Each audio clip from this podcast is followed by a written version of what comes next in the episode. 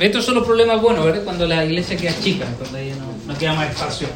Eh, agradecemos a Dios de que usted pueda estar el día de hoy en este lugar. Comenzó un mes terrible para algunos, pero usted tiene que sobrevivir a agosto, tiene que pasarlo, esa va a ser la meta.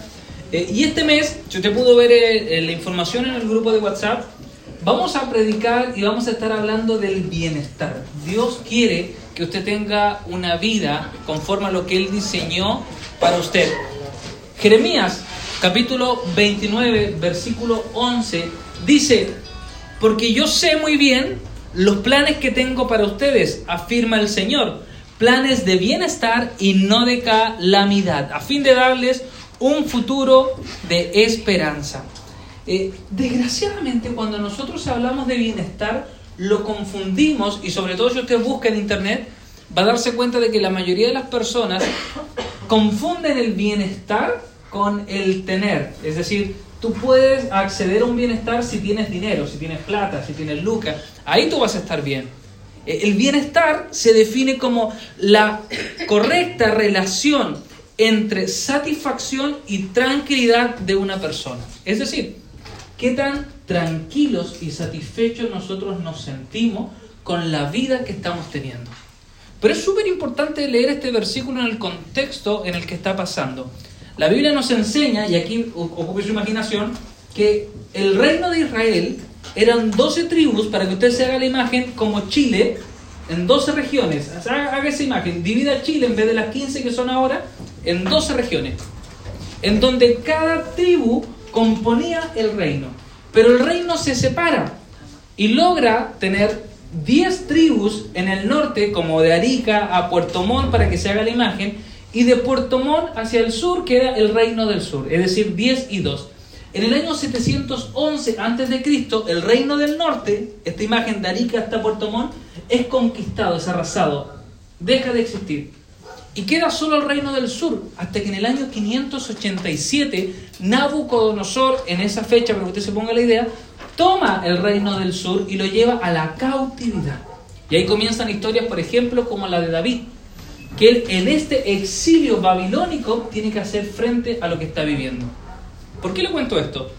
Porque el versículo que acabamos de leer, que pareciera ser tan bonito, yo encuentro un versículo bonito, no sé usted, ¿verdad? Que Dios tiene pensamientos de bienestar y no de calamidad. Es una palabra muy linda, pero que fue escrita en medio de una tormenta, que fue escrita en medio de un proceso de esclavitud. A Dios no le limita tu contexto para poder declarar una palabra sobre tu vida. Es decir, para aquellos que están pensando, pero pastor, yo lo estoy pasando súper mal, déjame decirte que eso no es un impedimento para que Dios pueda cumplir sus planes en tu vida. Por eso este mes estamos orando 40 días y estamos orando para que Dios cumpla los planes que Él tiene en nuestra vida y que Dios cumpla los planes que tiene con esta iglesia. Son 40 días donde buscamos que Dios cumpla el propósito en cada uno de nosotros. Tu propósito no va a ser ensobrecido por el contexto que tú estás pasando. Y esta palabra es capaz de bendecir a pesar de la dificultad que estaban pasando el pueblo de Israel. Pero usted, mi hermano, también puede tomar esta palabra para su vida y confiar, sí, yo creo que Dios tiene pensamiento de bienestar. Dios quiere que usted esté tranquilo, que usted tenga paz. Dios quiere que usted esté bien. Pero ojo, no que tenga más. No asocie el estar bien por el tener. Las personas que asocian el estar bien por el tener nunca están bien, porque siempre quieren tener más. En cambio, las personas que están satisfechas con lo que tienen, además lo disfrutan. Y, estuve leyendo y, nos vamos a meter y lo que vamos a hacer es tomar un sermón bien grande, que es toda la palabra bienestar, un sermón temático, y lo vamos a dividir en cuatro semanas. Eh, o sea, la palabra del día de hoy continúa la próxima semana, así que si no viene la próxima semana va a quedar colgado eh, y va a quedar metido. Y no lo vamos a compartir por WhatsApp solo para que venga. A menos que me lo justifique su apoderado o algo así, va a ser la única forma de que usted lo pueda escuchar. Pero vamos a tener un hilo. ¿Y sabe por qué? Porque los expertos plantean de que el bienestar en el ser humano depende de cuatro grandes eh, facciones o fases de la vida. Una, condiciones físicas. Usted no puede tener paz, tranquilidad si físicamente no está bien. Usted tiene que tener paz, tranquilidad y equilibrio psicológico, en algunos casos cuesta. Eh, usted tiene que tener paz y tranquilidad emocional. Si no, no puede estar contento y, o no puede estar satisfecho. Y por último, tiene que tener bienestar social. Es decir, vamos a predicar del bienestar físico, del bienestar psicológico, del bienestar emocional y del bienestar social. Son cuatro grandes aristas que vamos a estar predicando el mes de agosto para que pase agosto. Entonces, si usted escucha los cuatro, va a pasar agosto. Eh, y si no, va a tener que hacer hasta manda entre medio. Así que tiene que venir los cuatro eh, sábados para que podamos estar hablando. Y hoy día comienza el sermón quizás más difícil de todo, porque vamos a hablar del bienestar físico. Durante mucho tiempo la iglesia predicaba a las almas. Oh alma, tú que escuchas, decía. Yo nunca he visto un alma. Uno no, no ha visto un alma. Antes decían que uno no podía toser porque se le escapaba el alma. Eh, o las fotos te robaban el alma. Eh, y predicamos tanto del alma que se nos olvidó el cuerpo. Eh, y la Biblia nos recuerda que somos templos de qué? Del Espíritu Santo. Ahora, es una expresión que nosotros la, damos así como por hecho. Dice, no, sí, nosotros somos templos del Espíritu Santo. Pero, pero la imagen es súper linda. Piense que en el Antiguo Testamento, antes que viniera Cristo, esa es la división de Antiguo y Nuevo Testamento, Dios solamente descendía a un punto de encuentro, que era el templo. No iba a otro lado. Por eso los judíos una vez al año, sí o sí, independiente de donde estuvieran, tenían que acudir al gran templo que construyó Salomón. Porque solamente ahí estaba la presencia de Dios. Pero cuando vino Cristo, dio una promesa que, cumpliendo lo que decía el profeta Joel, sobre toda carne iba a venir el Espíritu Santo. Y hoy día usted es templo del Espíritu Santo. Dios habita en usted. Y, mira lo, brutal que termina siendo esto, porque que Dios escogió una casa, en algunos casos era mediagua, eh, eh, en algunos casos fue con subsidio, pero fuiste tú. Dios decidió morar en ti. Algunos la arreglaron por ley del mono en el camino, pero Dios vino a ti, te escogió a ti. Y ahí tiene tanto sentido que Jesús decidiera nacer en un pesebre. Porque si no rechazó un pesebre, no iba a rechazar un corazón como el tuyo. Y cuando usted va a cualquier lugar, usted es un embajador de Dios. Porque el Espíritu Santo está morando en ti. Tú eres un representante del reino porque el Espíritu Santo está morando en ti. Entonces cuando la gente eh, eh, ministra o adora al Señor y usted puede escuchar o ver predicadores que dicen, no, vamos a cambiar la atmósfera de este lugar. Eh, y suena como súper bacán, pero en realidad nosotros no necesitamos que Dios se manifieste acá, en lo físico. Lo que necesitamos es que Dios se manifieste en usted, en cada uno de nosotros, porque somos templo del Espíritu Santo. Y por eso nosotros tenemos que cuidar el templo del Espíritu Santo. ¿Le han llegado visitas de improviso y usted no hizo la aseo en la casa? Es incómodo, ¿verdad? Es incómodo, anda barriendo rápido, mueve los muebles, esconde lo que puede. Eh, sí o no, la ropa que está ahí, usted la, esconde en algún cuarto, eh, que ni me vaya a pedir el baño. Entonces, imagínate lo que se encontró el Espíritu Santo cuando entró a tu templo. hay que entrar a picar en algunos lados, eh, vamos a tener que marchar por acá. Dios decidió morar en ti. Por eso tenemos que cuidar el templo. Tenemos que cuidar el templo del Espíritu Santo. Y, aquí voy a tocar, antes de entrar en, materia, acá nosotros limitábamos el cuidar el templo del Espíritu Santo, y digo nosotros como evangélicos así forever, desde siempre, a no ponerse un piercing o a no hacerse un tatuaje. Entonces, llegaba alguien a la iglesia y se ponía un piercing y decía, no, tú tienes que cuidar el templo del Espíritu Santo. Se hacía un tatuaje y decía, no, tú tienes que cuidar el templo del Espíritu Santo. Mientras que la persona que te lo decía tenía más colesterol que ganas de vivir. Mientras la persona que te lo decía no iba a médico una vez al año. Mientras que la persona que te lo decía, lo que pillaba comía. Entonces, ¿qué consecuencia había ahí?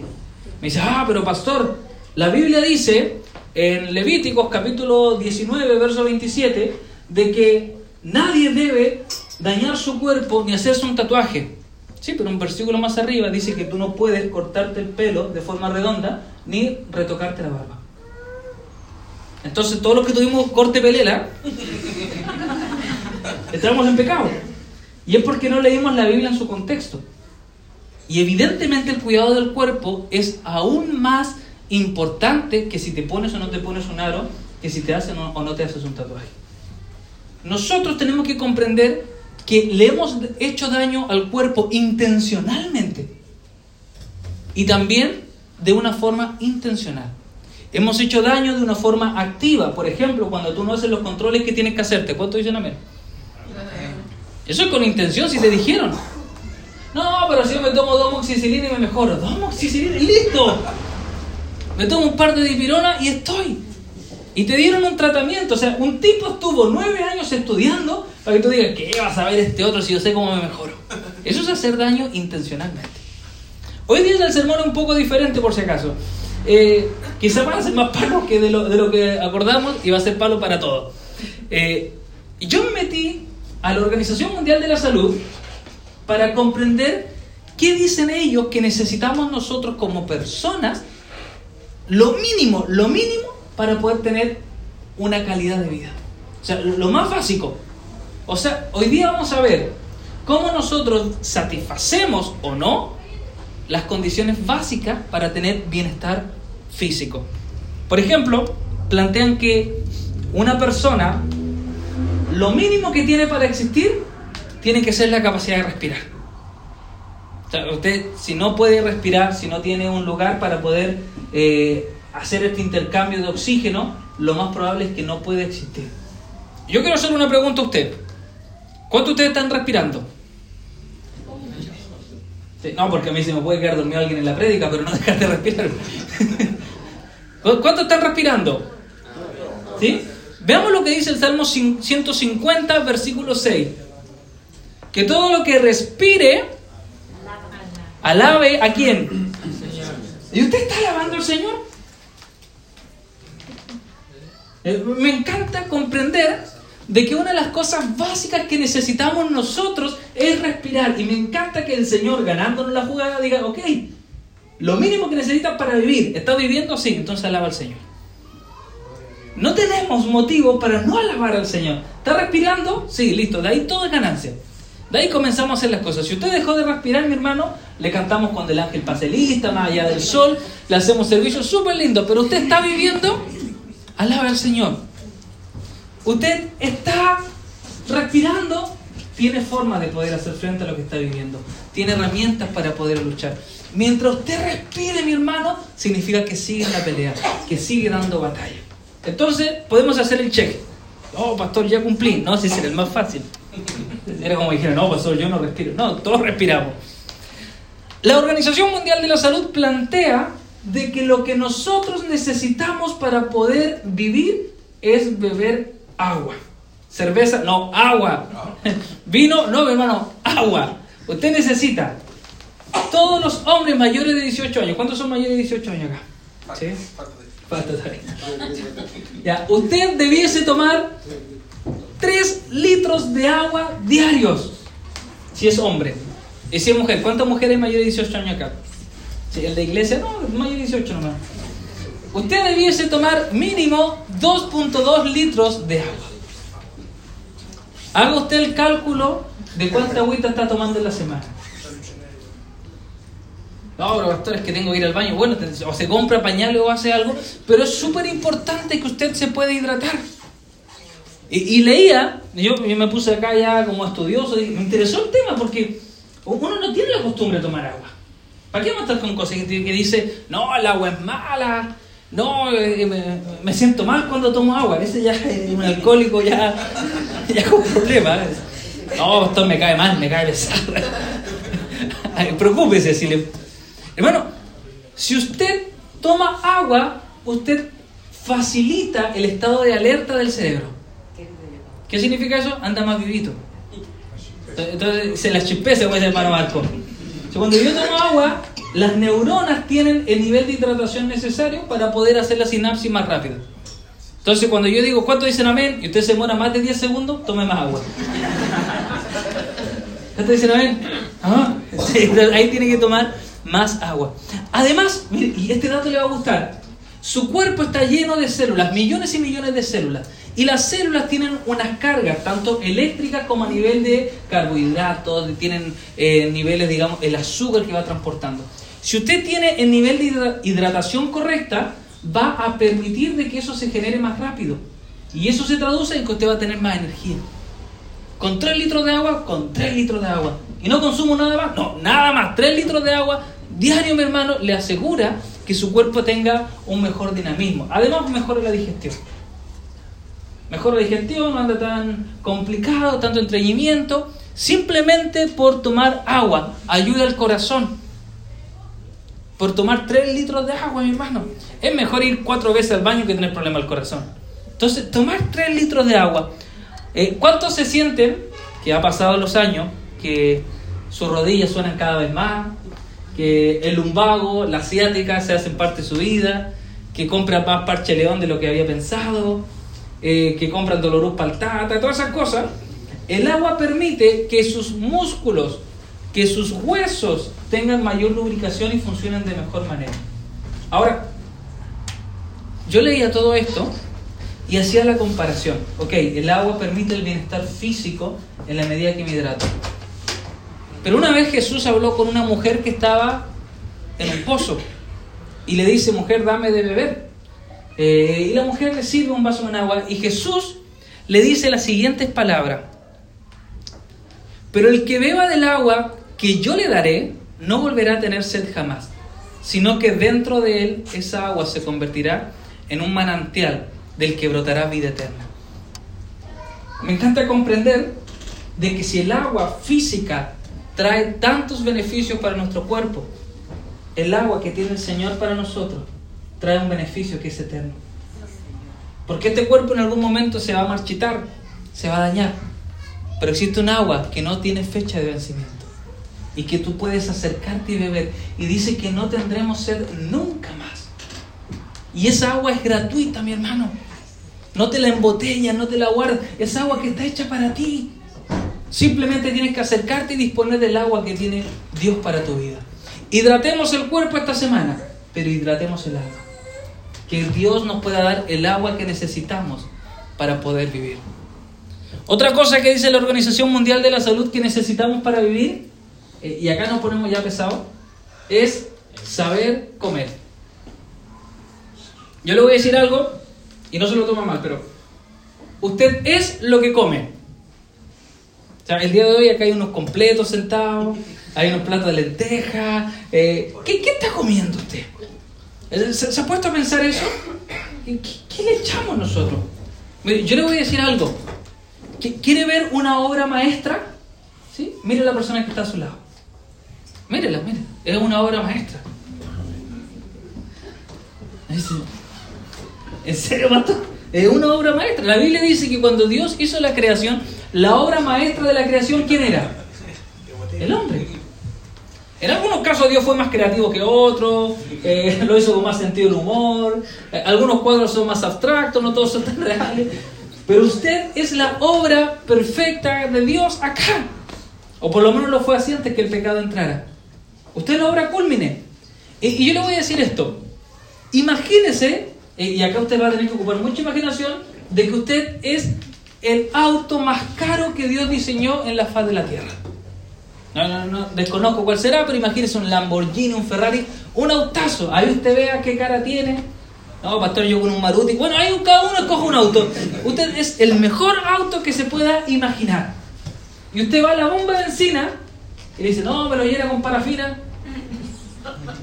¿Sabe qué sirve tremendo auto si con lo que lo está alimentando es pura basura? ¿Y qué estamos comiendo nosotros? ¿Qué, estamos alimentando nosotros el cuerpo? Y usted me va a decir, pero pastor, si esto no es importante para pregar, es que ¿sabes por qué es importante? Porque si te llegan a cortar un pie porque no te cuidas con la diabetes, no te cuidas con tus comidas, no vayas a venir a la iglesia. Vas a estar en una cama deprimido. Te vas a enojar con Dios. Cuando tú el día de hoy puedes decidir comenzar a tener una vida mejor en la alimentación. ¿Sabe por qué esto es importante? Porque no es lo mismo llegar a los 70, 75 años activo que a los 70, 75 años postrado en una cama. Por eso es importante hablar de este tema el día de hoy. Porque necesitamos de una vez que Dios nos hable para poder regular nuestras comidas. Y seguí yo leyendo en la Organización Mundial de la Salud, dice, ¿cuáles son los consejos? Para ver si cumplíamos algunos.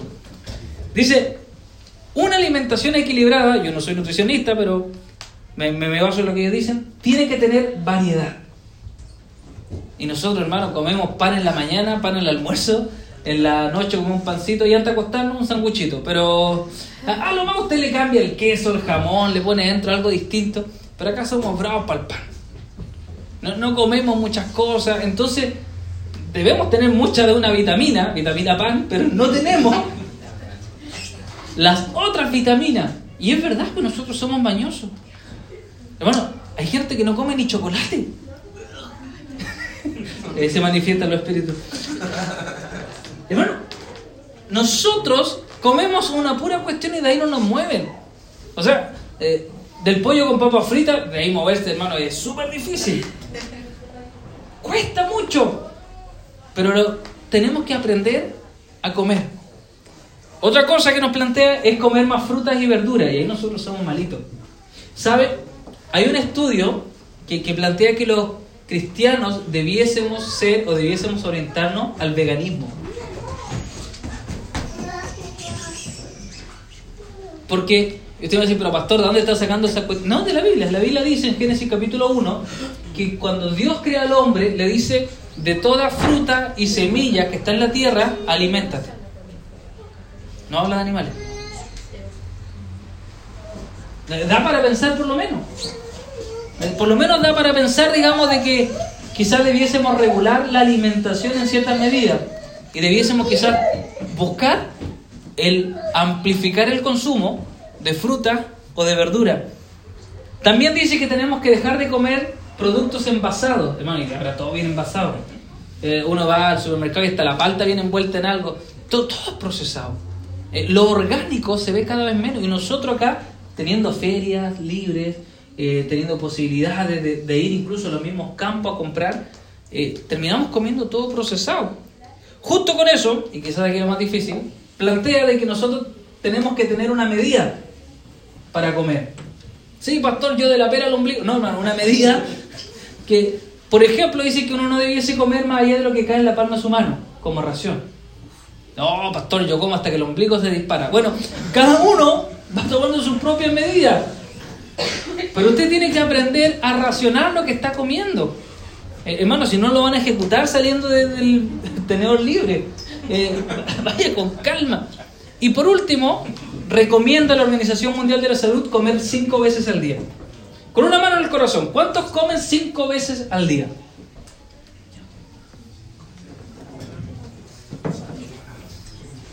Pastor, yo con fuerte como. No, me venga con esas cuestiones. ¿Cuántos comen cinco? Cuesta, ¿verdad? Ahí hay un caso.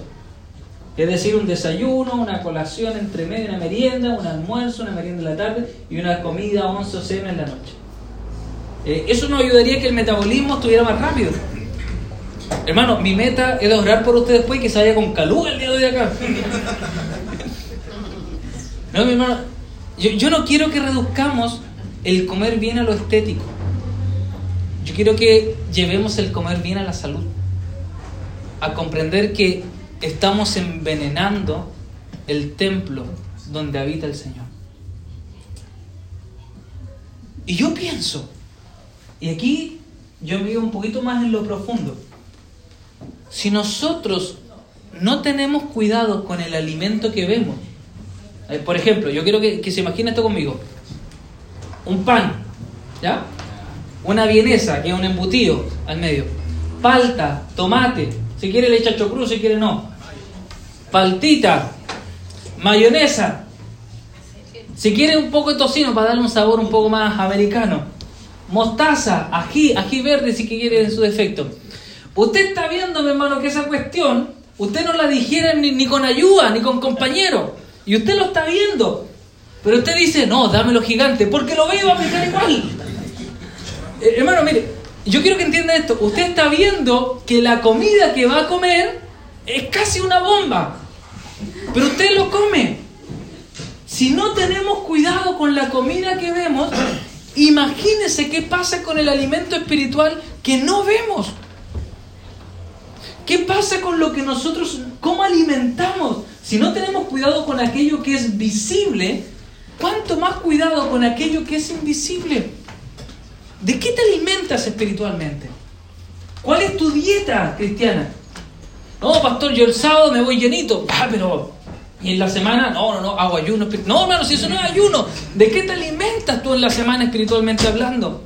Oras, lees la palabra, buscas alguna forma en que Dios te hable.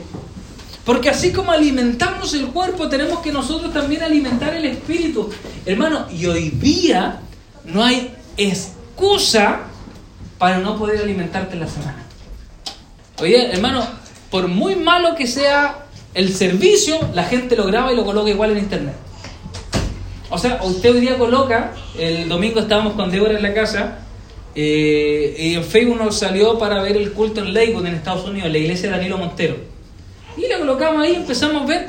Hermano, habían como 20.000 personas en el lugar, pero habían no sé cuántos miles conectados viendo el servicio ahí.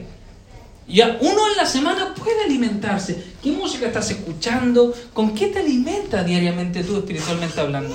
Si no oras, ¿cómo Dios te va a alimentar? Es decir, ¿cuál es mi inquietud?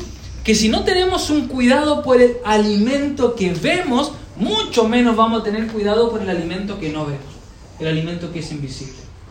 Eh, y mira esto, si nosotros abusamos de la comida física chatarra, no me extrañaría que también tengamos un evangelio chatarra.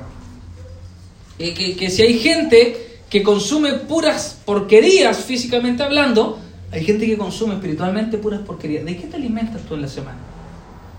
Jesús en Mateo 4, versículo 4, cuando el diablo lo está tentando y le dice, ven, cómete este pan, Jesús le da una respuesta que es brutal. Le dice, y respondió y dijo, escrito está, no solo de pan vivirá el hombre, sino de toda palabra que sale de la boca de Dios. Semanalmente te estás alimentando de la palabra de Dios. Dios te está hablando.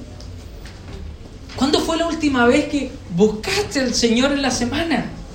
Tenemos que aprender a que nuestra vida, así como tiene que tener una dieta física, tenga también una dieta espiritual que nos sepamos alimentar espiritualmente, para poder tener salud, tanto en lo físico como en lo espiritual. Otra cosa que nuestro cuerpo necesita es saber descansar. La Biblia dice en Génesis capítulo 2, versículo 1 en adelante, fueron pues acabados los cielos y la tierra y todo el ejército de ellos. Y acabó Dios en el séptimo día la obra que hizo y reposó el día séptimo de toda la obra ¿qué hizo? Hasta Dios descansó. Y muchas veces nosotros no descansamos, nos obsesionamos, quizás por llevar el dinero a la casa y está súper bien. Hay que bendecir la casa, pero ¿a qué cuesta? ¿A qué precio? Tiempo atrás leí en redes sociales y decía, ¿cuánta vida te está costando tu sueldo? ¿Cuál es el precio que tenemos que pagar para poder tener una estabilidad financiera? ¿Lo vale? ¿Verdaderamente lo vale? Verdaderamente es justo lo que estás pasando por tener eso. ¿En qué momento descansas? Hay gente que no tiene paz y que no puede dormir. Yo eh, pensaba mientras escribía esto y veía que hay gente que prefiere dormirse empastillado. Yo prefiero dormirme en paz, porque así la Biblia dice que en paz me acostaré y así mismo dormiré. Porque Él me hace vivir confiado. ¿Sabe por qué la gente no descansa a pesar de que duerme? Porque no tiene paz en su corazón. Cuando Cristo está contigo, tú descansas a pesar de los problemas. Ah, Señor, te entrego la carga a ti, descanso en ti. Pero tú no le entregas la carga al Señor y sigues peleando con tus fuerzas, sigues haciéndolo a tu manera. Entrégale tu carga al Señor. Si usted me dice, pastor, ¿cuál es la mejor forma de descansar? Es descansar en el Señor. No, no, no existe otra forma, no existe otro método, no hay otro mecanismo. La mejor forma de descansar es descansar en el Señor. Y si usted está cansado, dígale, Dios mío, necesito descansar en. La Biblia dice, todos los trabajados, todos los cargados, hay que ir donde el Señor porque Él nos hará descansar. Llevad mi yugo sobre vosotros y aprended de mí que soy manso y humilde de corazón y hallaréis descanso para vuestras almas, porque mi yugo es fácil y ligera es mi carga. El Señor nos enseña a que si usted está cansado, descanse en Él. ¿Cuánto tiempo llevas tú con el mismo problema? La semana pasada hablábamos de cuánto tienes tú que aguantar algo que está mal para ya entregárselo al Señor. Quizás es tiempo de poder dejarle en la carga. Hermano, tu cuerpo necesita físicamente descansar, pero tu corazón también necesita descansar. Tu alma necesita descansar. Y puede ser de que la ausencia de paz en tu corazón está impidiendo el descanso físico. Porque los que son malvados, dice la Escritura, no encuentran paz. El malo no encuentra paz. Quizás hay cosas en nuestra vida que tenemos que resolver para poder descansar en la noche. Y que nuestro cuerpo así descanse, se recupere. Y no pase como muchas veces no ha ocurrido que uno cierra los ojos y lo abrió y ya está al día siguiente. Y no descansaste. Y, no, pasó porque dormiste poco, ni siquiera tiene que ver con eso. Tiene que ver porque no hay paz en tu corazón. Yo quiero invitarte a que busques la paz de Dios para que Él te enseñe el verdadero descanso. Descansemos en Él. Dejemos nuestras cargas en Él para poder tener esa paz y poder encontrar el descanso. Y lo último, para cerrar el día de hoy, lo último que nos plantea la Organización Mundial de la Salud que necesitamos nosotros para tener un bienestar físico es poder eliminar todos nuestros desechos.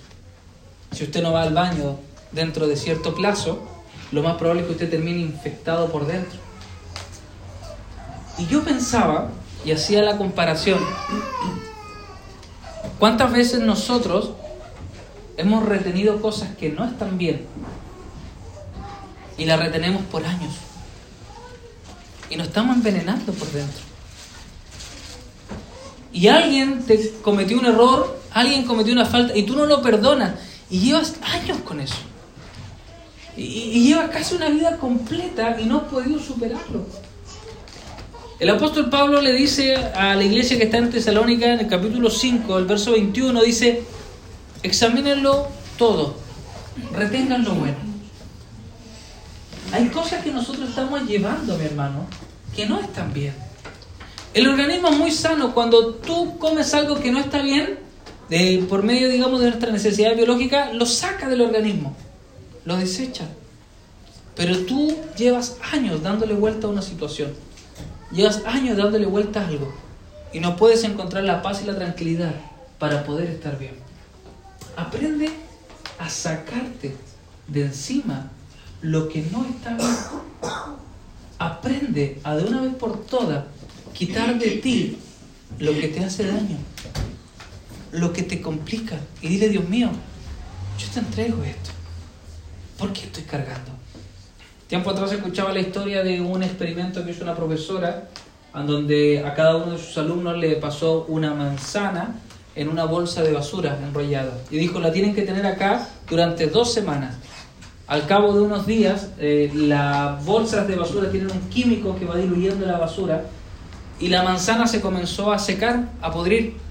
Evidentemente salió un mal olor, eh, a la gente no la quería llevar, los niños no la querían llevar al colegio. Y cuando ya llevaban una semana y eso estaba ya de verdad muy hediendo, le dicen, profesora, ya no aguantamos más con la bolsa en nuestra mochila. Y la profesora le dice, lo mismo ocurre con todas aquellas cosas que no debiesen estar en tu corazón y se van pudriendo por dentro. Ya no debieses cargarla, no debieses llevarla. Hay cosas en nuestra vida, mi hermano, que quizás hoy debiésemos sacar de una vez por todas para poder estar en esta sensación de equilibrio, bienestar. Volvemos a leer la palabra con la que comenzamos el día de hoy. Dice, porque yo sé muy bien los planes que tengo para ustedes, afirma el Señor.